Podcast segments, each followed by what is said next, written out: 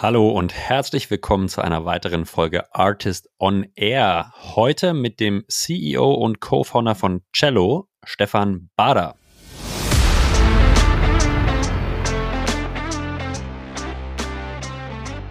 Die neue Kategorie, äh, die wir gerade versuchen zu definieren, heißt User-led Growth, wie du gesagt hast.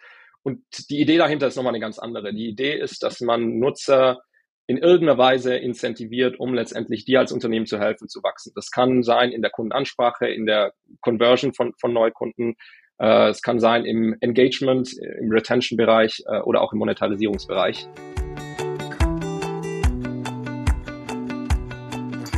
User-led Growth. Darüber haben wir gesprochen heute mit Stefan und ich muss ehrlich sagen, ich war schwer beeindruckt von dem Fundament an Theorie, was Stefan neben dem ganzen Praxiserfahrung mitgebracht hat. Beschäftigt sich seit vielen, vielen Jahren mit Growth. Wir haben gesprochen, was ist eigentlich User-led Growth? Wie kann man seine eigenen Nutzer incentivieren und nutzen, das Produkt weiter zu empfehlen und weiter zu verkaufen? Natürlich gesprochen über Cello, die Lösung, die Stefan gerade mit seinem Team in diesem Bereich baut, haben uns unterhalten über die Abgrenzung unter anderem zu Product-led, Sales-led oder Marketing-led und viele, viele weitere spannende Aspekte rund um das Thema User-led Growth. Mir hat's äh, viel, viel Spaß gemacht. Ich war sehr beeindruckt und wünsche euch jetzt viel Spaß in den kommenden 45 Minuten mit ähm, Stefan Bader und mit mir, Julius Göllner. Let's go!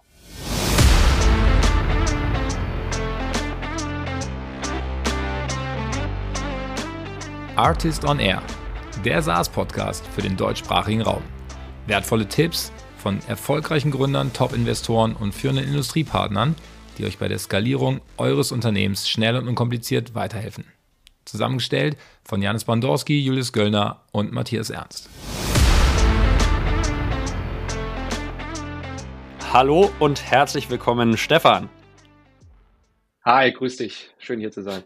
Ja, freue mich auch, dass du äh, da bist. Stefan, im, wir reden heute über User-led Growth mit dir.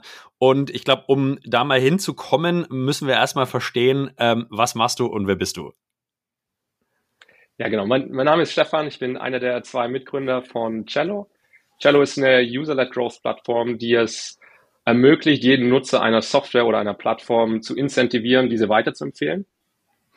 Ähm, dabei bekommt der Nutzer dann einen prozentualen Anteil von beispielsweise einer monatlichen Subscription zu relativ hohen, hohen Endbeträgen. Man kann sich das vielleicht noch äh, plastischer so vorstellen, wie, wie so eine Art Freunde werben Freunde oder Referred Friend Programm on Steroids, das wir zum einen äh, zugänglich machen für B2C-Unternehmen, die normalerweise zuvor das immer selbst bauen mussten. Viel interessanter und wichtiger ist aber, dass wir es auch zugänglich machen für den ganzen B2B äh. Zuvor war das nicht möglich. Äh, da gerade im, im B2C-Bereich ist es praktisch, ähm, Rewards beispielsweise an das eigentliche Produkt zu knüpfen. Ähm, man kennt Dropbox, dass man da freien Speicherplatz bekommen hat oder Uber, frei, frei Fahrten. Im B2B-Bereich ist es ein bisschen komplizierter und schwieriger. Äh, da ist niemanden wirklich interessiert, ähm, ob jetzt der Arbeitgeber da ein paar Monate spart oder ein bisschen was von der Rechnung nimmt. Deswegen muss die monatliche ähm, oder muss die Incentivierung auf privater Basis stattfinden. Äh, und dort sind wir der Intermediär, der das Ganze ermöglicht. Also wir sind, äh, sind die Partei, die zwischen unseren Kunden, deren aktiven Nutzern und den potenziellen Neukunden sitzt, die äh, privaten Transaktionen tätigt und dann sich auch um Dinge im Hintergrund kümmert wie KYC und äh, steuerliche Compliance, äh, um das Ganze letztendlich überhaupt möglich zu machen. Und genau, damit sind wir angetreten, bauen einen komplett neuen Akquisitionskanal auf, der äh, sehr spannende Metriken äh, aufweist, gerade in, in, der, in der heutigen Zeit. Ähm, und damit sind wir jetzt äh, seit ein paar Monaten am Start und ja, ähm, schalten sehr viele spannende Kunden gerade live. Also ich glaube, ich habe schon mal ein sehr gutes Grundverständnis und habe mich natürlich vorab auch ein bisschen beschäftigt, aber vielleicht können wir es nochmal total greifbar und anschaulich machen für, für die Zuhörer. Vielleicht nehmen wir mal ein, ein einfaches Beispiel, vielleicht nehmen wir mal unser Dropbox-Beispiel. Ähm, wie könnte eure Software jetzt sozusagen Dropbox helfen äh, in der Akquise weiterer, sagen wir mal, Business-Kunden? Also wie kann ich mir das, wie kann ich mir das vorstellen? Wir können auch gerne ein anderes Beispiel nehmen, wenn du ein besseres hast. Also nur, dass man es wirklich mal hands-on äh, vielleicht versteht, okay, wie stellt ihr euer Produkt B2B-Kunden zur Verfügung und wie nutzen die das dann sozusagen, um Weiterempfehlungen, Systeme, Weiterempfehlungssysteme aufzusetzen? Mhm. Genau, wie, wie, wie schon kurz angesprochen, im, Äh, bisher war das so, dass äh, Firmen wie Dropbox solche Programme selbst mit eigenen Entwicklerressourcen aufbauen müssten. Ähm, mhm. Wenn man sich mal anschaut, wie erfolgreich Dropbox oder ein PayPal mit, mit solchen Programmen ist, sieht man, dass das eigentlich der Hauptakquisitionskanal äh, für diese Firmen ist. Das ist noch sehr unerschlossenes Terrain für die, für die meisten anderen Unternehmen, weil es natürlich auch einen gewissen, ähm, ein gewisses Invest erfordert. Wir machen das Ganze jetzt out of the box äh, verfügbar für alle Produkte, alle, alle Firmen äh, da draußen. Ähm, und man kann unser äh, unser Tool, unser, unsere Plattform innerhalb von wenigen Stunden live nehmen, hat äh, so gut wie keinen Maintenance-Aufwand und kann somit diesen neuen Akquisitionskanal äh, letztendlich live nehmen. Ähm, wenn man sich anschaut, wie Software oder Produkte ähm, in der Vergangenheit äh, verkauft wurden, gerade im B2B-Bereich war es eigentlich relativ top-down. Das heißt, es gab einen Entscheider, der entschieden hat, wie ähm, Produkte äh, oder, oder Software eingekauft wurde. Ähm, das hat sich allerdings stark verändert. In den letzten Jahren äh, sieht man äh, immer häufiger und, und vorwiegend, dass äh, Tools bottom-up mittlerweile äh, in Organisationen aufgenommen werden. Also irgendjemand im. Marketingbereich kennt ein cooles neues Marketing-Tool, schlägt es vor, das Ganze wird eingesetzt äh, und dann ähm, wird das letztendlich äh, von unten nach oben äh, in der ganzen Organisation aufgenommen äh, und dann ausgebreitet. Äh, so kam letztendlich auch äh, die ganze Bewegung um PLG, Product-Led Growth, äh, zustande und man sieht Firmen, die das gut nutzen, äh, die relativ stark hier in der, in der Distribution sind. Mhm. Und dieser Trend plus eben der Trend, dass es eine sehr starke Vertikalisierung von Software gibt. Also es gibt mittlerweile Software-Tools für jeden nur denkbaren Use Case für, für unterschiedlichste Verticals äh, und, und, Industrien. Und es führt dazu, dass ähm, selbst kleine, kleine Unternehmen mit so einem Schnitt, also wenn man von SMB spricht, sagt man im Schnitt 25 äh, Mitarbeiter, dass sie über 200 Tools im Einsatz haben. Also ein Urwald von Tools, die natürlich nicht mehr top-down eingekauft werden, sondern bottom-up. Äh, ja. Und dort spielt eben ähm, so ein Ansatz wie Incentivized ähm, Peer-to-Peer Referral, also Nutzer-zu-Nutzer-Empfehlung, eine, eine sehr, sehr große Rolle. Und wir überführen das gerade äh, von B2C letztendlich äh, in Richtung B2B. Und ganz, ganz konkret auf, auf dieses Beispiel wäre das so, äh, lass uns gerne mal das, das Beispiel Dropbox nehmen. Dropbox ist, ja. äh, was wir ähm, was wir als ähm, äh, ähm, userized ähm, SaaS äh, äh, letztendlich ähm, ähm, beschreiben würden, dass sowohl Endkunden Dropbox nutzen, also ich, wenn ich jetzt irgendwie meine Bilder äh, dort äh, als Privatperson ähm, hochladen will, aber eben auch in einem, in einem Geschäftskontext. Ähm, dass Dropbox äh, so letztendlich erstmal als Privatperson vielleicht aufgenommen wird oder von einer kleinen Einheit in einem, in einem Unternehmen, das dann eben auch weiterempfohlen wird an äh, ein weiteres Unternehmen und dort ist letztendlich von unten nach oben äh, dann aufgenommen und adaptiert wird. Und jetzt, wenn ich mir das Produkt vorstelle, das heißt, Dropbox würde wahrscheinlich, also euer Produkt ist total leicht zu installieren. Ich vermute, es wird, sage ich mal, vom Look and Feel sicherlich gewitelabelt, oder? Also Dropbox kann im, im CI-CD dann was aufsetzen. Und es gibt sicherlich bestimmte Parameter, die Dropbox oder ein anderer Kunde dann definieren kann. Also sozusagen bei Weiterempfehlungen, äh, wie viel Incentive gebe ich einem Empfehlenden, oder? Oder welche Kommunikationskanäle ähm, werden genutzt? Kannst du, kannst du uns noch so ein bisschen mal ähm, Einblick geben, Stefan, in, in, in die Funktionalitäten des Produktes, also welche Parameter spielen da eine Rolle, über welche Kommunikationskanäle erfolgt vielleicht dann sozusagen eine Empfehlung, also der Empfehlende, wie wird es gemacht, dass man mal so die bisschen mehr die User Journey noch, noch versteht. Mhm.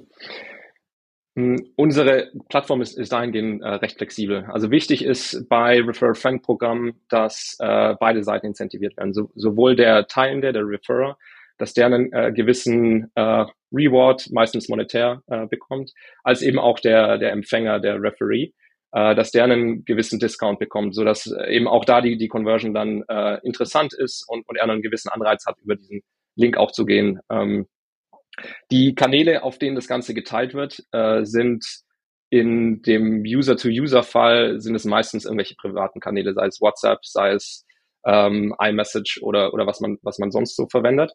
Ähm, und deswegen haben wir zum Beispiel auch in, in unserem Produkt Funktionalität, um von seinem Arbeitsrechner äh, beispielsweise direkt auf diese Kanäle auch zu gehen, indem man mit einem Smartphone zum Beispiel einen QR-Code scannt und von dort aus äh, diese, diese Links in seinen privaten Kanälen teilen kann. Ähm, wenn man ähm, über unsere äh, oder sich unsere Plattform anschaut, dann ist äh, es eben auf den verschiedensten Seiten komplett flexibel. Äh, wir sind eher so eine Art Infrastruktur für, für diesen Bereich und äh, bieten letztendlich Ende zu Ende quasi diese ganze Funktionalität und genügend Flexibilität für unsere Kunden äh, das in die Richtung äh, zu bewegen, wie, wie es für ihr, ihre Industrie und auch ihre Kunden äh, am Ende des Tages relevant ist. Jetzt lass mal kurz ein bisschen über deine Kunden sprechen. Du meintest, Integration ist super schnell und einfach. Äh, schon mal, aus meiner Perspektive ist es eigentlich äh, eine spannende, spannende äh, Funktionalität für jemanden, der Einzelunternehmer ist, bis hin zum Großunternehmen. Äh, wer sind so eure ICPs jetzt im, im, im Go-to-Market und wie ist auch Pricing strukturiert? Also wie, kann, wie, wie teuer kann ich mir diese Lösung vorstellen?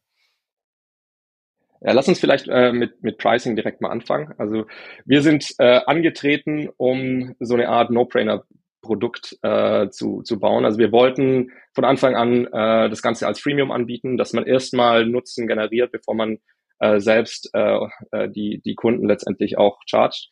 Ähm, und auf der anderen Seite ist es ähm, erfolgsbasiert. Das heißt, äh, linear letztendlich zu dem Umsatz, den unsere Kunden machen, äh, verdienen wir dann eine monatliche SaaS-Fee der Plattform, also eine Art Plattform-Fee, äh, je nachdem, wie, wie groß das eigentliche äh, Referral-Programm ist. Dementsprechend ist es auch interessant für Klein, Kleinst, äh, aber eben auch äh, große Unternehmen.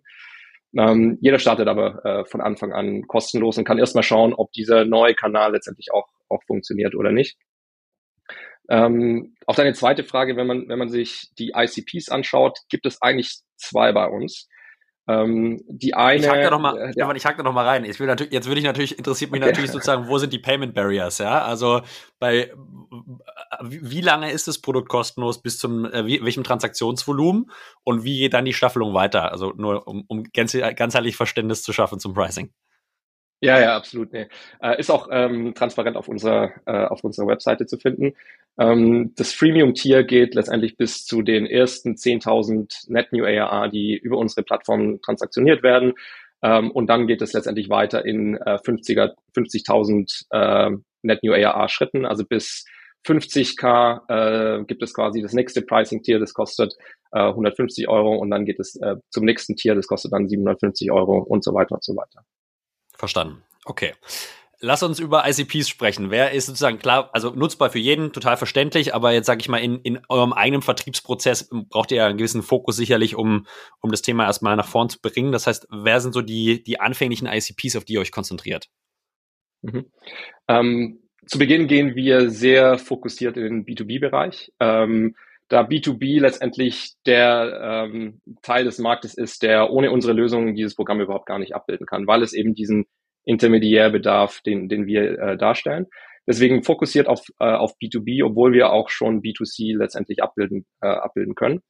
Ähm, und dann innerhalb von, von B2B äh, geht es um Subscription, äh, idealerweise SaaS, ähm, also B2B SaaS, um das jetzt weiter, weiter runterzubrechen. Und innerhalb von B2B SaaS gibt es letztendlich dann zwei äh, ICPs. Äh, der eine ICP ist äh, ein geringer ACV, also ein geringer jährlicher ähm, durchschnittlicher Umsatz, dafür aber eine große Userbase. Ähm, das okay. sind dann meistens so äh, Unternehmen wie zum Beispiel einen, einen Pitch, einen Butter ähm, oder ähm, Unternehmen, die quasi relativ viele Endnutzer am Ende des Tages haben zu verhältnismäßig kleinen ähm, Preisen pro Nutzer. Das ist der eine, äh, ähm, der eine ICP, der für uns natürlich auch in Richtung Distribution super spannend ist, weil jeder, ähm, wir sind in den Produkten unserer Kunden ähm, äh, im, integriert äh, und dementsprechend sehen es natürlich auch äh, sehr viele Kunden, was uns dann wiederum auch äh, im, im Sales-Prozess hilft, ähm, weil wir so relativ viel Sichtbarkeit am, am Markt bekommen. Der andere ICP ist auf der anderen Seite des Spektrums, also relativ hohe ähm, ACVs, trotzdem noch ähm, Verkauf nicht in Richtung Enterprise, sondern SMB und Mid-Market. Ähm, und dafür natürlich äh, nimmt man immer in Kauf bisschen kleinere Nutzergruppen, äh, längerer Sales Cycle. Ähm, dort ist es natürlich aber so, dass wir mit wenigen Referrals relativ viel Wert schon stiften können. Ähm, dort sind so Beispiele, so, so ein Zestrify zum Beispiel, ähm, die, die dort für uns äh, super spannend sind. Äh, hier ist natürlich dann auch der Unterschied, wie unser Produkt, unsere Plattform äh, funktioniert. In dem, in dem ersten Beispiel ähm, sind es meistens PLG-Produkte, also Produkte, die ähm, von dem Neukunden selbst direkt gekauft werden können, ohne dass man da jetzt eine Demo springt. Das ist möglich über unsere Plattform. Ähm, der zweite ICP dort äh, bucht man sich dann meistens erstmal eine Demo ein. Der, der Verkaufsprozess ist länger ähm, und natürlich sind dann auch die Werte höher, aber diesen Prozess können wir auch komplett abbilden. Und wichtig ist hier, dass wir dann dem Referrer in diesem ganzen Kauf, Prozess, ob das jetzt äh, der erste oder zweite ICP ist, komplette Transparenz geben. Also wir spielen Informationen an den Referrer in Echtzeit zurück, äh, wo sich quasi der Geworbene in diesem Prozess befindet, ähm, über das Widget, das wir integrieren bei unseren Kunden, ähm, so dass er immer abgeholt ist, äh, ob sein potenzielle, ob seine potenzielle Empfehlung dann für ihn auch zu, äh, zu einem Reward führt. Jetzt geht ihr ja, Stefan, mit, mit dem Term User-led Growth äh, an, an den Markt. Ich habe das vorher so noch nicht gehört. Ist es was, was ihr selber äh, konzipiert habt oder ist es, sage ich mal, was, was schon vorher existent war und ihr für euch einfach in der Kategorisierung verwendet? Ja, ähm, das ist eine gute Frage. Ähm, also wenn man sich, wenn man sich Growth äh, und, und die Literatur dahinter anschaut, dann sieht die eigentlich drei verschiedene ähm, Strategien vor, bevor wir User-led Growth ähm, quasi auf den Tisch gebracht haben. Die erste Kategorie oder Strategie äh, ist, äh, hat den Namen Sales-led Growth. Also klassischerweise, ähm, ich, ich gehe raus, ping meine, meine Kunden an, will den Produkte verkaufen. Ähm, es hatte früher angefangen mit, äh, Leute sind irgendwie von Unternehmen zu Unternehmen gegangen, ähm, haben dort äh, äh, ihr, ihre Produkte verkauft, wurde dann letztendlich durch Technologie weiter ähm, ähm, in der Effizienz gesteigert. Also es gab dann Telesales, ähm, man konnte über beispielsweise WhatsApp oder, oder, oder E-Mail verkaufen, ist aber immer noch der gleiche, der gleiche Hintergrund. Ähm, es gab dann eine, eine evolutionäre Weiterentwicklung äh, und Erweiterung der Go-to-Market-Strategie, äh, ähm, die vor allem HubSpot eigentlich geprägt hatte. Äh, hatte ja. den Namen Marketing-led Growth. Also die Idee dahinter, der viele kennen es wahrscheinlich auch, die Idee dahinter war, dass man äh, mit Content Nutzer näher an die Kaufentscheidung ranbringt, sodass die Nutzer eigentlich zu einem kommen und man nicht selbst zu den Nutzern oder zu den potenziellen Neukunden gehen muss.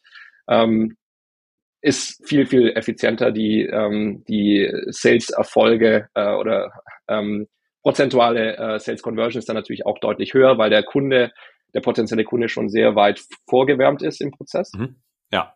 Ähm, es gab dann in den letzten Jahren das, das Thema PLG, Product-Led Growth, ist, ist heutzutage in, in, in aller Munde, ähm, ist aber noch gar nicht so alt ähm, und kam letztendlich äh, von Unternehmen beispielsweise, beispielsweise wie einem, einem Dropbox äh, oder, oder auch einem Uber. Ähm, und dort waren Themen wichtig, dass man zum einen erstmal Mehrwert des Produktes beweist, bevor man anfängt, äh, dafür auch Geld zu verlangen äh, oder eben auch bei kollaborativen Produkten, dass es die Möglichkeit gibt, dass neue Nutzer quasi in dieses Produkt reingezogen werden und dann dadurch, dass pro Nutzer abgerechnet wird, dieses Produkt organisch quasi wächst und, und somit auch der Wert, der geschaffen wird, wächst. So die, die neue Kategorie, äh, die wir gerade versuchen zu definieren, heißt User-led Growth, wie du gesagt hast. Und die Idee dahinter ist nochmal eine ganz andere. Die Idee ist, dass man Nutzer in irgendeiner Weise incentiviert, um letztendlich dir als Unternehmen zu helfen, zu wachsen. Das kann sein in der Kundenansprache, in der Conversion von, von Neukunden. Äh, es kann sein im Engagement, im Retention-Bereich äh, oder auch im Monetarisierungsbereich. Äh, und jeder dieser, ähm, dieser Strategien hat unterschiedlichste Growth Loops. Ähm, das sind quasi ähm, sich selbst ähm, Self-Compounding Loops, das heißt, die, die potenzieren sich in ihrer Wirkung äh, selbst nach oben. Und das ist natürlich spannend, weil, das, weil wir hier nicht von linearen Aktivitäten sprechen, wie ich schalte ähm, Werbung äh, und ich, äh, ich kann damit quasi keinen äh, sich aufbauenden ähm, Mehrwert schaffen über Zeit oder ich äh, mache irgendwie einmal einen Press Release und nach dem einen Press Release ist es meistens dann auch verpufft. Und das sind letztendlich, diese, diese Loops sind letztendlich ähm, Dinge, die sich über Zeit letztendlich gegenseitig aufschaukeln und so die Firmen und so auch zu exponentiellem Wachstum führen können. Da klingt ja jetzt schon sehr viel spannende Vision mit, äh, Stefan. Also vom Verständnis her ist, ist Tool ja aktuell sehr viel genutzt, glaube ich, um initial Awareness zu schaffen bei weiteren Kunden. Jetzt habe ich schon ein paar Trigger von dir gehört, Engagement schaffen, vielleicht sogar im Conversion-Prozess deine eigenen Kunden nutzen, damit sie helfen was ist so eure Vision vom Produkt auf einer, auf einer Fünfjahresperspektive? Was an Funktionalität habt ihr vor, da vielleicht noch reinzubringen, dass aus der initialen Weiterempfehlung, so würde ich es jetzt interpretieren, ähm, dann noch ganz, ganz andere Dimensionen reinkommen? Ja, also ähm, ich glaube, jedes äh, erfolgreiche Unternehmen braucht am Anfang äh, quasi ein starkes Produkt, um in den Markt zu gehen, ein äh, was man auf, auf Englisch äh, Wedge nennt. Ähm, ja. Und der muss natürlich auch in gewisser Weise schon groß genug sein, um darauf ein signifikantes Geschäft aufzubauen, muss allerdings trotzdem die Möglichkeit haben, ähm, in verschiedenste Richtungen das Unternehmen äh, weiter wachsen lassen zu können, was, was wiederum Product Market Fit, äh, Fit Expansion äh, heißt. Ähm, wie du schon gesagt hast, wir, wir starten mit dem ersten Growth Loop, äh, der Incentivized Peer-to-Peer Referral heißt in, in, in der Fachsprache. Mhm. Ähm, und hier werden wir auch einige einige Zeit dran, äh, dran verwenden, weil es hier für uns verschiedenste Möglichkeiten gibt, es, das Thema weiterzuentwickeln. Aktuell ist es, äh, ist es so, dass wir unser, ähm, unsere Infrastruktur, unser Widget in die Produkte unserer Kunden integrieren, vertikal. Äh, die sind dann dort zu finden, laufen quasi äh, in deren äh, Web oder auch ähm, äh, Mobile Applications. Mhm. Wir werden das Ganze äh, dann dahingehend weiterentwickeln, dass es einen Ort geben wird, äh, an dem unterschiedlichste Referrals äh, zusammenlaufen, an dem ähm, man so letztendlich auch äh, als, als Nutzer unterschiedlichste äh, ja, Referrals tracken kann, dort, dort äh, ausgezahlt werden kann, etc. Äh, und da gibt es noch weitere Dinge, die, die uns letztendlich helfen, auch Netzwerkeffekte in, in diesem Bereich aufzubauen, mit diesem einen, einen Growth Loop letztendlich.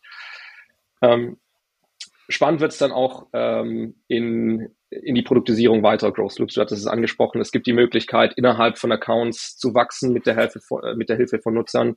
Ähm, es gibt die Möglichkeit, äh, beispielsweise über, über Refer Referenzen Con Conversions zu steigern. Es gibt die Möglichkeit, äh, über Reviews quasi diesen, diesen Conversion-Prozess äh, zu optimieren. Da gibt es super viele Dinge, die, äh, die sage ich mal, auf der weiteren Roadmap sind, die, die spannend sind, die man produktisieren kann. Äh, und dafür bauen wir jetzt letztendlich aktuell die, ähm, die Basis und die, die Grundkomponenten, um dann auch die nächsten äh, Loops zu, zu produktisieren und, äh, und mit unserer Infrastruktur zu verbinden. Super spannend, äh, Stefan. Jetzt hast du eine Sache angesprochen. Ihr integriert euer Produkt in die Produkte eurer Kunden. Das klingt jetzt ja erstmal nach sehr viel individuellem Integrationsaufwand. Ja, ähm, äh, weil na klar, Product by Product das gemacht werden muss. Äh, wie wie seid ihr da aufgestellt? Wie geht ihr da daran, dass ihr sozusagen eigentlich aus einer, äh, dass ihr das schnelle zu erwartende Wachstum, was ihr ja anstrebt, dann auch wirklich umgesetzt bekommt und nicht sozusagen Produkt für Produkt äh, da extrem Individualaufwand habt in der Integration? Hm. Ähm, ich hatte ja äh, gesagt, dass wir versuchen äh, oder versucht haben, ein No-Brainer-Produkt zu bauen. Ja. Also dass es eigentlich keinen Grund gibt, das nicht zu nutzen. Ähm, und da ist ein Teil davon ist Pricing, über das ich schon kurz gesprochen hatte. Der, der zweite Teil ist, wie viel ähm, Kapazität braucht es, vor allem auf, auf technischer Seite, weil es immer so das, äh, das, äh, der Flaschenhals bei, bei den ganzen Unternehmen ist, äh, wie viel technische Kapazität ist verfügbar. Und dort haben wir letztendlich das ganze äh, Heavy Lifting auf unserer Seite gemacht, dass die Integration wirklich wenige, wenige Stunden nur braucht im Vergleich zu äh, mehreren Monaten, wenn ich das irgendwie äh, versuchen würde oder Jahren, äh, wenn ich versuchen würde, das selbst zu bauen. Mhm. Ähm, und dementsprechend ist dann auch dieses initiale Investment relativ gering, da es nicht nur Freemium ist und nichts kostet, sondern eben auch nur äh, wenige Stunden technischen Aufwand benötigt, um das ganze Ding live zu bringen. Und wenn es live ist äh, und es funktioniert, sind alle zufrieden. Wenn es live ist und es nicht äh, funktionieren sollte, dann ist das Risiko äh, sehr, sehr gering gewesen. Ja, äh, lässt mich zur nächsten Frage kommen. Wie lange ist so der durchschnittliche Sales-Zyklus von euch nicht bis äh, Contracted, sondern sozusagen bis Product Live? Also wenn wir jetzt den Sales-Zyklus etwas verlängern? Mhm. Äh, das kommt, es hängt sehr stark davon ab, äh, wie unsere Kunden, äh, wie schnell unsere Kunden dieses Thema in ihre, äh, in ihre Entwicklungssprints ähm, integrieren, ähm, ja. ein, einpriorisieren, genau. Äh, das Schnellste, was wir jetzt gesehen haben, ist wirklich quasi Entscheidungen im Call. Das, das kommt auch relativ äh, häufig vor. Ähm, und dann äh, letztendlich das Ganze als äh, Hackathon aufgesetzt, übers Wochenende integriert und, und äh, zack ist es live. Also man kann das Produkt, wenn man wenn man es ernst meint, innerhalb von einem Tag live bringen. Ähm, das heißt so, das, der kürzeste der, der kurz, kürzestmögliche ähm, Zeitraum wäre wahrscheinlich ein Tag, wenn man morgens die, das Telefonat hat und dann direkt loslegen würde. Realistischerweise äh, dauert es wahrscheinlich so zwei bis drei Wochen von äh, Daumen hoch bis zu das ganze Ding geht live, äh, weil es meistens letztendlich innerhalb von einem Entwicklungssprint äh, dann, dann live geht und am Ende des Sprints wird dann quasi auf den Knopf gedrückt. Jetzt sehen wir am Markt und in vielen Gesprächen natürlich, dass irgendwie Funding schwieriger wird, die Einkaufsentscheidungen dauern länger, Kunden werden zurückhaltender.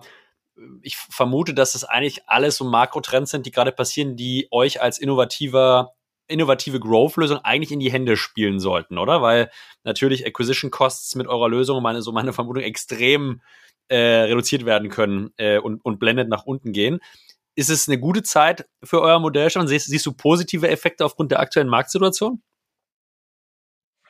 Ja, absolut. Ähm, wie du angesprochen hast, also zum einen, es, es gibt äh, sich hier auch potenzierende äh, Dinge, die uns ganz gut in die Karten spielen. Zum einen ist das Geld nicht mehr so günstig, wie es jetzt irgendwie vor ein, zwei Jahren war. Ähm, das heißt, es wird viel mehr auf Kapitaleffizienz äh, und, und äh, Metriken wie CAC LTV äh, oder LTV CAC und äh, Payback-Periode äh, geschaut. Auf der anderen Seite explodieren gerade die, die Online-Werbekosten. Äh, also wenn man sich anschaut, äh, dass äh, Google, Meta äh, etc. über 50 Prozent aktuell an Kosten year over year steigen, dann sind das äh, sich wirklich hier potenzierende, äh, potenzierende Dinge. Ähm, das heißt, unsere Kunden oder jeder im Markt steht letztendlich vor der Herausforderung, wie kann ich signifikant weiter wachsen und kann trotzdem meine, meine Kosten einigermaßen im, im Zaun halten beziehungsweise weiter reduzieren. Äh, und da kommt unsere Lösung eigentlich, äh, also wenn, wenn man es Time hätte wollen, hätte man wahrscheinlich diesen Zeitpunkt gewählt. Äh, würde jetzt, würde es lügen, wenn ich sagen würde, wir haben das genauso getimt. Ähm, manchmal muss man vielleicht auch ein bisschen, bisschen Glück haben. Ähm, aber deswegen, klar, deswegen äh, ist das Kundeninteresse relativ groß äh, und sind dann auch die Entscheidungswege recht äh, kurz, da es einfach relativ viel Sinn macht. Jetzt ist ja das, das, das Thema Mund zu Mund Propaganda, Mund-zu-Mund-Empfehlung ja eigentlich nichts Neues, ja. Also ich meine, die, die, die Stärke und die Power in diesen Empfehlungen, die ist ja eigentlich oder sollte ja eigentlich nahezu jedem bekannt sein. Warum denkst du schon, war bis dato das im Marketing, hatte das eine sehr untergeordnete Bedeutung und wurde nicht viel mehr fokussiert? Ja, ist eine, ist eine sehr gute Frage. Äh, ähm, ist letztendlich auch eine ähnliche Antwort wie äh, im, im Bereich Branding. Also jeder weiß, dass Branding wichtig ist, jeder weiß, dass Branding sehr skalierbar ist. Ähm, es gibt nur einen Begriff, der das Ganze ganz gut äh, umschreibt, das äh, ist der Begriff Attribution Mirage. Bedeutet, beide Themen können relativ ähm, schlecht gemessen werden. Also mit unserer Lösung kann Word of Mouth letztendlich dann äh, tatsächlich äh, erstmals richtig gemessen werden. Ähm, was man aber, was man nicht wirklich messen kann, da sind äh, Growth Marketers sehr anfällig äh, diese Dinge unter zu priorisieren, äh, auch wenn sie eigentlich einen relativ großen, äh, großen Impact am Ende des Tages haben. Einfach weil sie das nicht in, in ihr klassisches Denken, in ihre äh, Dashboard so reinbekommen, wie sehr leicht äh, attribuierbare und, und quantifizierbare Kanäle wie jetzt irgendwie äh, SCM, SEA ähm, oder, oder andere Dinge. Ähm, und ich meine, Word of Mouse war schon vor der Internetzeit der stärkste, der, der, der stärkste Akquisitionskanal. Ähm, und wir versuchen quasi in diesen Kanal ein bisschen mehr Licht reinzubekommen, zusätzlich ähm, Öl ins Feuer hier zu gießen, um, um, äh, um Word of, Word of Mouth äh, quasi noch stärker zu, zu beschleunigen, indem man eben letztendlich auch in, in Incentives hier ausgibt.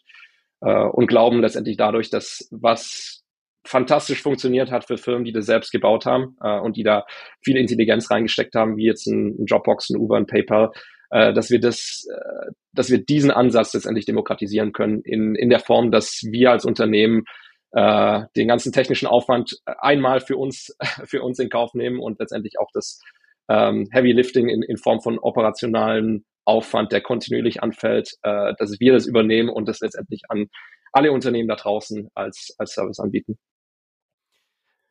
Jetzt springen wir vielleicht ein bisschen, aber ich würde ger gerne nochmal auf das Thema Growth an sich kurz zurückgehen, weil wir sprechen viel über Growth, du hast schon verschiedene Growth-Systeme vorhin äh, erwähnt.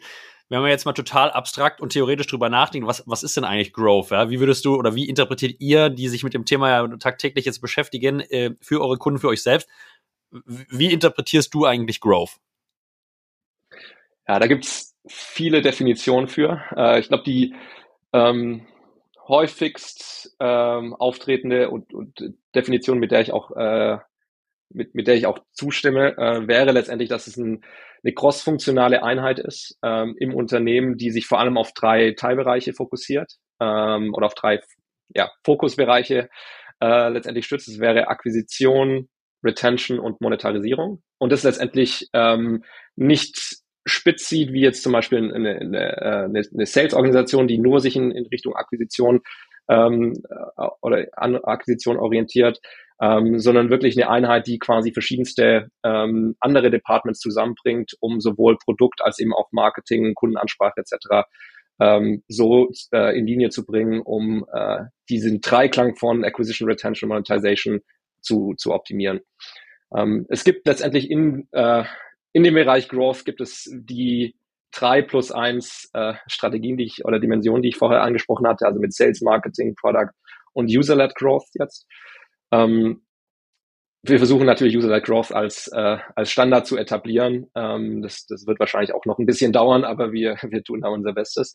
Äh, und die Idee hinter, hinter der Growth-Einheit ist letztendlich ähm, ein Growth-System zu, zu etablieren. Also ein Zusammenspiel von linearen Aktivitäten, sei es jetzt PR, äh, sei es ähm, sowas auch wie, wie Advertisement, ähm, die wirklich quasi linear, linear auf so ein äh, System einwirken und dann letztendlich Loops, ähm, wie ich vorher schon angesprochen hatte, Dinge, die sich quasi äh, in sich selbst potenzieren. Also irgendwas, sag mal mal, irgendein Loop äh, akquiriert neue Nutzer, neue Nutzer sprechen potenzielle neue Kunden an äh, und diese führen dann wiederum zu neuen Nutzern. Und das ist ein Kreislauf, der sich quasi nach oben dreht und der wiederum auch andere Loops äh, äh, in, die, in die Höhe schraubt. Und dieses Growth-System letztendlich, das ist also der, der Aufgabenschwerpunkt eines äh, einer Growth-Organisation. Ich hoffe, das war jetzt äh, äh, verständlich und äh, nicht so ausführlich. Äh, war, war auf jeden Fall verständlich, Stefan. Jetzt äh, resultieren daraus natürlich gewisse Herausforderungen, glaube ich, nämlich ähm, wie strukturiert man da eine Growth-Organisation eigentlich selbst? Ja, also du brauchst natürlich die Profile, die du angemahnt hast, irgendwie sicherlich im Produkt, äh, im Vertrieb, im Marketing. Ähm, vielleicht kannst du uns kurz einen Einblick geben, wie groß seid ihr eigentlich aktuell? Also wo steht ihr so in eurer Journey und wie habt ihr bei euch die von dir angemahnte Growth Unit äh, oder das, die, die Growth organisatorisch äh, aufgehangen und organisiert? Mhm. Also Unit ist wahrscheinlich zu groß gesprochen, ist eine Person aktuell bei uns. Äh, unser, unser VP Growth hatte äh, zuvor äh, den Bereich bei Pitch und Typeform verantwortet äh, und ist jetzt seit, seit ein paar Monaten bei uns. Ähm, klassischerweise, was man im Markt sieht, ist, dass äh, diese Einheit nach der Series A eingeführt wird. Also sobald Product Market Fit ähm, erreicht wurde, ähm, wird dann eigentlich so das erste kleine Growth-Team ähm, aufgesetzt, das meistens ein interdisziplinäres Team in sich selbst ist. Äh, das heißt, da sind dann Experten aus der aus dem Datenanalyt äh, Data Analytics Bereich, Marketers, äh, auch Engineers drin. Also wirklich ein sehr ähm, quasi an, an Skills sehr breit gefächertes Team, äh, die letztendlich auch ähm, eigenständig äh, sogenannte äh, Growth-Experimente durchführen können ähm, und äh, sch relativ schnell hier zu iterieren, was funktioniert, was nicht funktioniert. Die Dinge, die funktionieren, äh, da wird letztendlich dann der Finger drauf gelegt und äh, wird äh, letztendlich weiter investiert äh, und die Dinge dann auch weiter weiterhin zum Beispiel in, in Richtung Produkt gegeben, so dass das Ganze auch produktisiert oder plattformisiert werden kann. Ähm, ansonsten ist es so, also hier gibt es auch verschiedenste äh, Arten und, und Möglichkeiten, wie so ein äh, Growth Team in der Organisation aufgehangen werden kann. Es gibt zum ja. einen, dass es eine, eine, eine in sich äh, ähm, eigenständige Einheit ist, die quasi äh, in, in der Organisation äh, äh, eigenständig aufgehängt ist. Es gibt allerdings auch die Möglichkeit, dass quasi äh, Growth Manager in eigenen äh, oder in in Produktsquads quasi mit äh, Bestandteil sind. Also dass es nicht diese Organisation gibt, sondern dass es quasi dieses diesen Typ von Person, äh, dass der in, in, in kleineren Produktteams quasi mit, ähm, mit auftritt. Da gibt's Vor- und Nachteile für, für, für beide Ansätze. Äh, man sieht auch immer wieder, dass äh, das Unternehmen quasi mit dem einen starten, zum anderen springen, dann wiederum, wiederum wechseln. Ähm, hier gibt's wahrscheinlich auch gemäß oder pro Unternehmensgröße äh, äh, Setups, die, die wahrscheinlich besser und, und schlechter sind. Äh, wir, ich meine, Growth liegt in unserem Kern, deswegen war es für uns auch klar, dass wir nicht irgendwie bis zur Series A oder danach warten, diesen Bereich ähm, bei uns aufzubauen, aus verschiedensten Gründen. Zum einen ähm, haben wir so unsere eigentliche Buying-Persona in der Firma, was, was ziemlich gut ist und ziemlich spannend ist. Das heißt, die Produktentwicklung ist sehr nah am Kunden, weil wir den eigentlichen Kunden äh, selbst im Team haben. Ähm, außerdem ist äh, unser Produkt eine Art in sich geschlossenes Growth-Experiment, das wir dann wiederum auf äh, alle Kunden ausweiten. Also es ist, wir, wir gehen hier sehr thesengetrieben vor. Wir sehen das ganze Produkt letztendlich als eine äh, Aufeinanderreihung von, von Experimenten. Äh, und deswegen ist, sind wir da, glaube ich, nochmal spezieller wie, wie vielleicht äh, andere SaaS-Lösungen. Ähm, aber deswegen war es auch für uns klar, dass wir diese, diese Stelle oder diese Einheit ähm, gleich von Anfang an aufbauen. Ich glaube, der, der, der Matthias war, weiß ich nicht, dritter, vierter Hire oder sowas. Also relativ unüblich, würde ich sagen, für, für, für andere Firmen.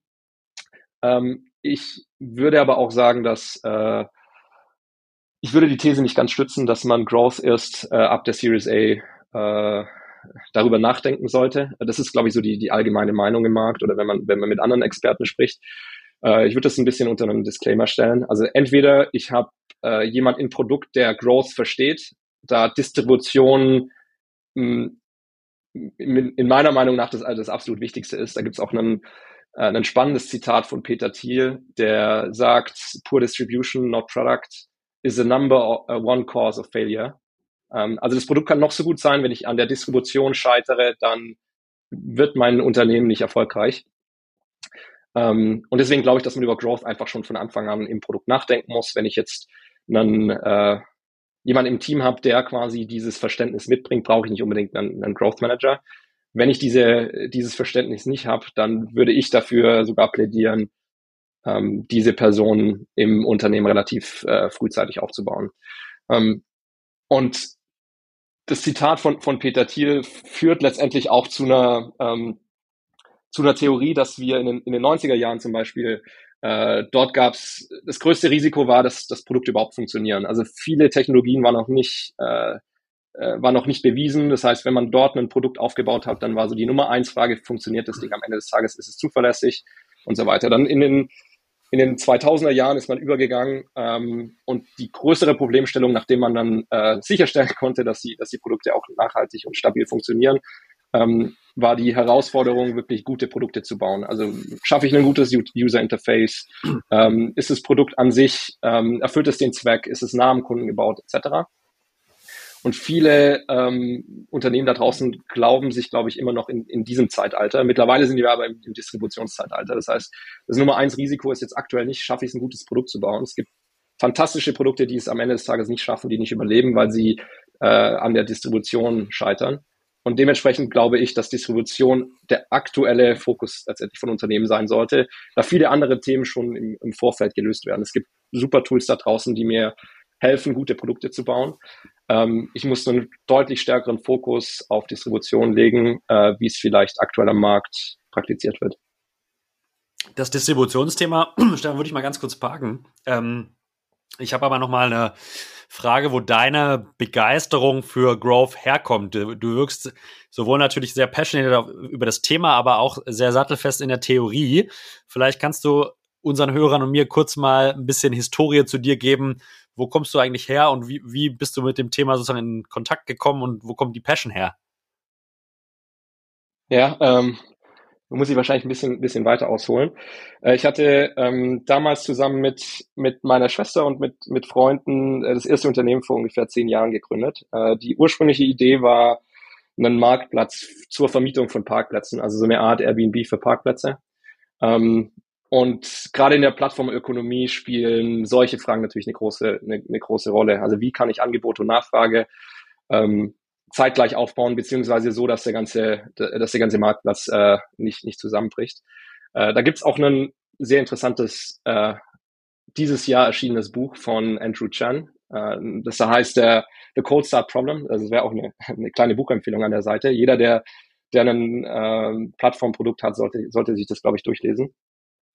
Ähm, und ja, im, im Kern quasi dieser Plattform war es für uns immer wichtig, Distribution zu lösen, sowohl auf der äh, Angebots- als auch auf der Nachfrageseite. Für uns die ähm, damalige Angebotsseite, also Leute, die einen Parkplatz inserieren, war für uns äh, die, die schwierige Seite des Marktplatzes. Es gibt immer eigentlich eine leichte und eine schwierige Seite. Und um die schwierige Seite hochzubringen, ähm, gab es letztendlich verschiedenste Dinge, äh, und so bin ich in das ganze Thema Growth vor, vor langer Zeit letztendlich gekommen. Ähm, wir hatten dann einen Geschäftsmodellwechsel hingelegt. Also wir hatten dann in dieser, in dieser Zeit quasi den kompletten Marktplatz äh, in, in die Tonne äh, ge geklopft und hatten ein Feature, das wir aufgebaut hatten, um äh, die Angebots, äh, die, sorry, die Nachfrageseite äh, zu bedienen.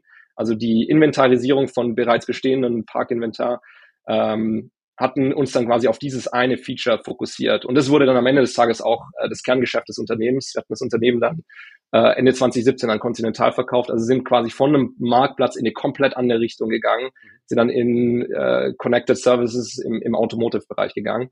Aber daher rührt eigentlich so ein bisschen die, die, die Begeisterung und so die ersten Anknüpfungspunkte. Im Bereich Growth konnte dann im, im neuen Geschäftsmodell, glaube ich, die, die Begeisterung nicht ausleben, weil es einfach völlig irrelevant dafür war. Aber ähm, bin dann nach der Zeit äh, nach Conti ähm, zu einem anderen SaaS-Unternehmen äh, hier in München zu Shaw äh, gegangen und habe da die, die kommerzielle Leitung übernommen als, als Hero und äh, hatte mit meinem Growth-Team letztendlich dieses eine Thema äh, umsetzen wollen und sind dann darüber gestolpert, dass es einfach nichts am Markt gibt, was das Ganze produktisiert hat und dass wir im Growth-Bereich immer noch dort sind, wo Marketing vielleicht vor 20 Jahren war, also wo jeder sein, seine E-Mail-Automation und sein CRM selbst irgendwie zusammenflicken musste.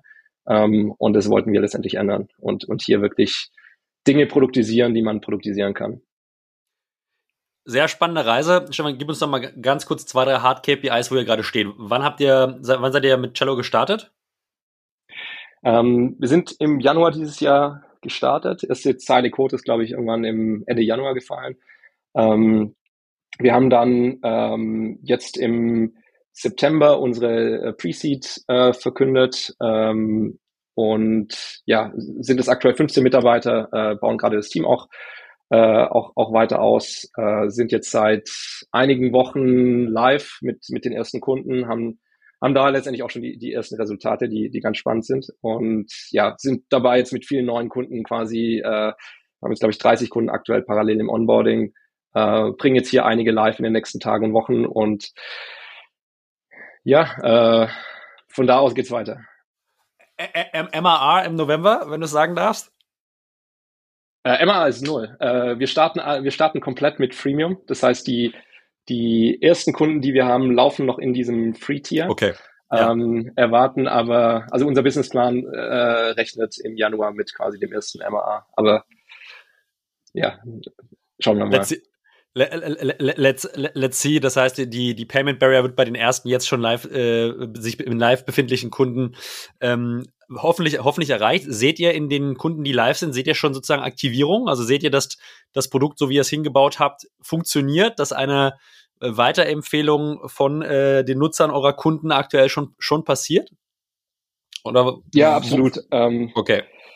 Also ich, ich, ich kann es nicht in die, in die genauen Details gehen, ähm, aber wir sehen zum Beispiel bei einem Kunden, der äh, jetzt gerade mit den ersten Kohorten ausrollt, der in dem ersten Monat ähm, zu einer insgesamten Conversion von 22 Prozent geführt hat. Also 22 Prozent aller aktivierten Nutzer haben dann zu einem zu einem äh, quasi neuen Kundennutzer geführt. Ähm, wir gehen nicht davon aus, dass es quasi, quasi auf diese auf diese Amplitude weiterläuft. Das wäre völlig verrückt. Äh, ist natürlich auch eine eine kleine Nutzergruppe, sehr äh, highly engaged User äh, und, und so weiter. Und wir äh, besinnen uns da schon quasi auf, auf das, was wir an, an, äh, als realistisch ansehen. Wir sind aktuell damit 44 äh, x über unserem Businessplan. Ähm, aber ja, also sind auf jeden Fall super erste Indikationen, dass das ganze Ding wirklich äh, ziemlich, ziemlich gut abgeht. Cool.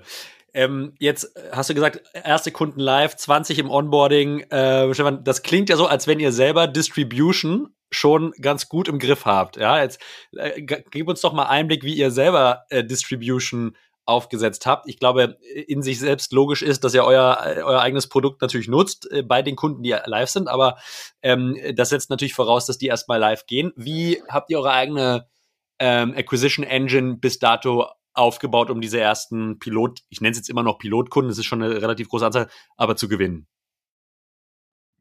Ja, also äh, ich meine, der große Fokus unseres kleinen Teams liegt in Produkt und Engineering. Deswegen bin ich eigentlich der, der Einzige, der Sales macht und das quasi aktuell so ein bisschen an der Seite. Nichtsdestotrotz, äh, ich hatte davor gesprochen, dass wir ein No-Brainer-Produkt haben und so, so leicht ist letztendlich auch gerade Sales. Ähm, Inbound generieren wir so, indem wir äh, zum einen versuchen, den Markt so ein bisschen aufzuschlauen mit dem Ansatz, den wir, den wir tun. Also ob das jetzt mit Content ist, ob das jetzt äh, auf, auf Social Media ist oder eben auch über über Podcasts wie diesen hier, äh, in dem wir versuchen, das, das Thema einfach den Leuten ein bisschen näher zu bringen.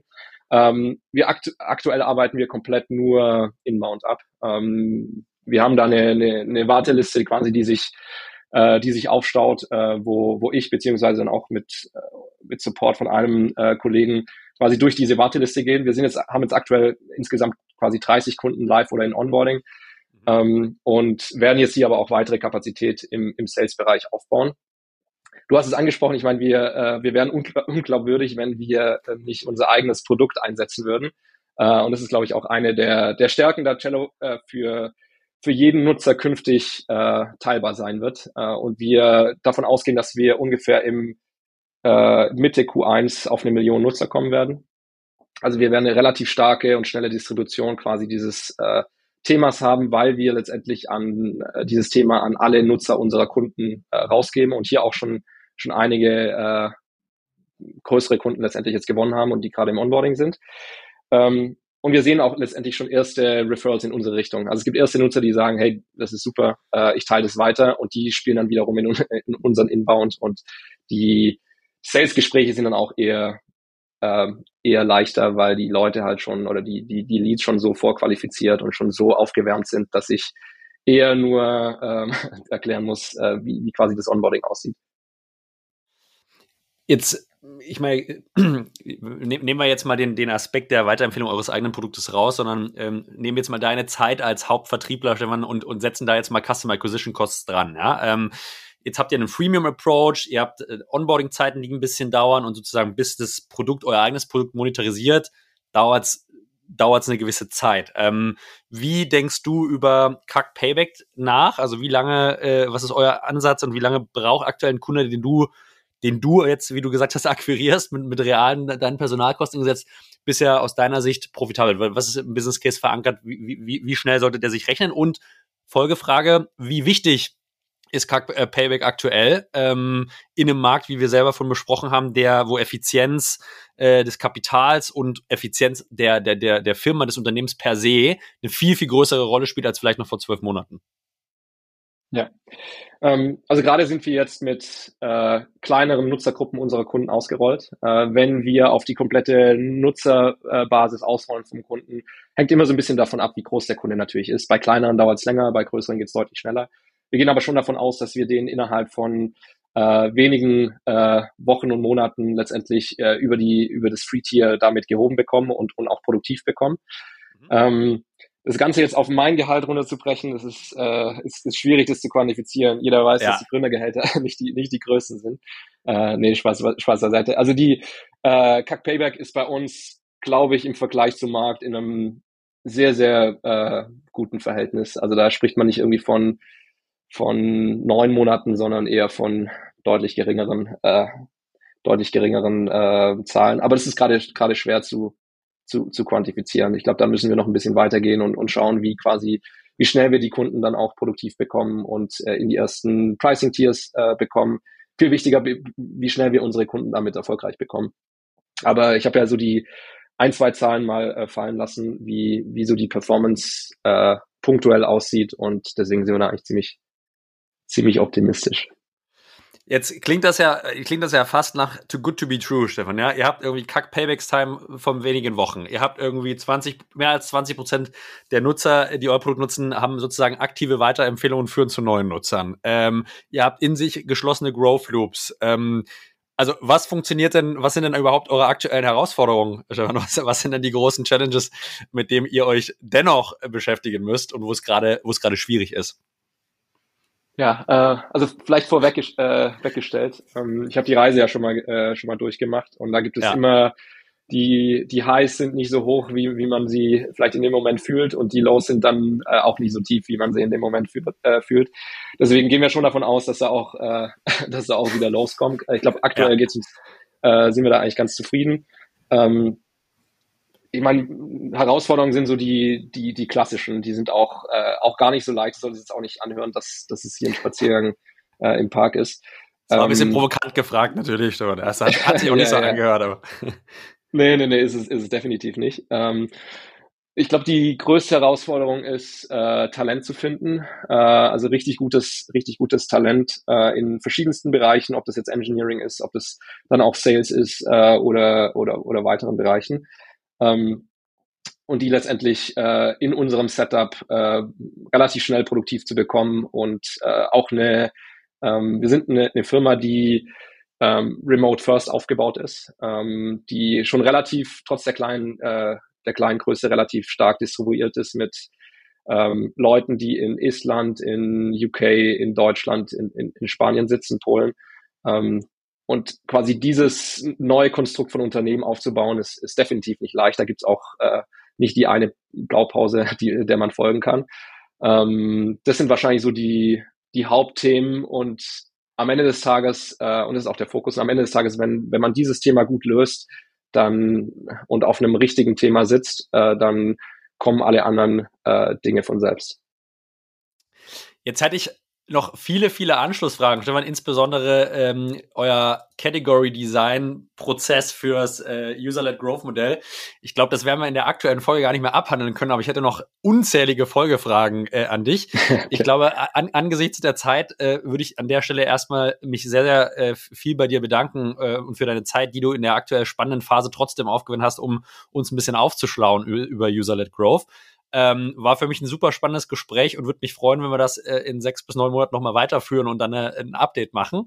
Ähm, wir haben ja natürlich bei äh, Artist on Air immer noch eine äh, sehr schwierige Abschlussfrage und das ist unsere äh, Restaurantfrage. Ähm, wenn ich richtig informiert bin, bist du, glaube ich, persönlich in München, ne? Ähm, daher genau, wäre meine ja. Frage, wo kann man in München sehr, sehr gut essen gehen? Kann Frühstück sein, Lunch, Dinner, was dir ganz spontan in den Sinn kommt? Ja, äh, ich würde einen Imbiss nennen. Äh, das ist, äh, der Imbiss heißt Sababa, ist äh, auf dem Viktualienmarkt, ähm, ist tunesische Küche. Ähm, das wäre, glaube ich, meine Henkersmahlzeit, wenn ich eine wählen müsste. Super.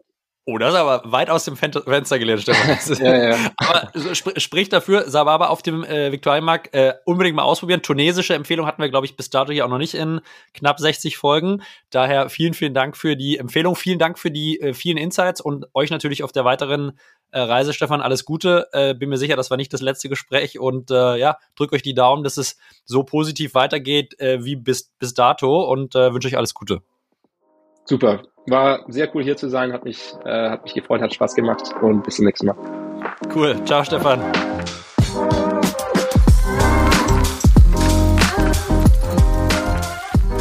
Ihr Lieben, vielen Dank für eure Zeit und dem Zuhören auch in dieser Woche. Wem es Spaß gemacht hat und wer jetzt Lust bekommen hat, Cello mal selbst auszuprobieren, für den hat Stefan einen Referral-Code mitgebracht. Den findet ihr in den Show Notes und mit dem könnt ihr das Produkt die ersten sechs Monate vollständig kostenlos nutzen. Äh, Schaut es euch an, probiert es aus, gebt gerne Stefan Feedback per LinkedIn. Feedback interessiert auch uns. Wer Lust hat, mir Feedback zu geben, uns Feedback zu geben, dann macht es gerne an podcast@artist.net. Ansonsten freue ich mich auch über eure Meinung per LinkedIn-Message. Ähm, genau, das war's äh, in dieser Woche von mir, Julius Göllner, und vom Founder und CEO von Cello, Stefan Bader. Ciao!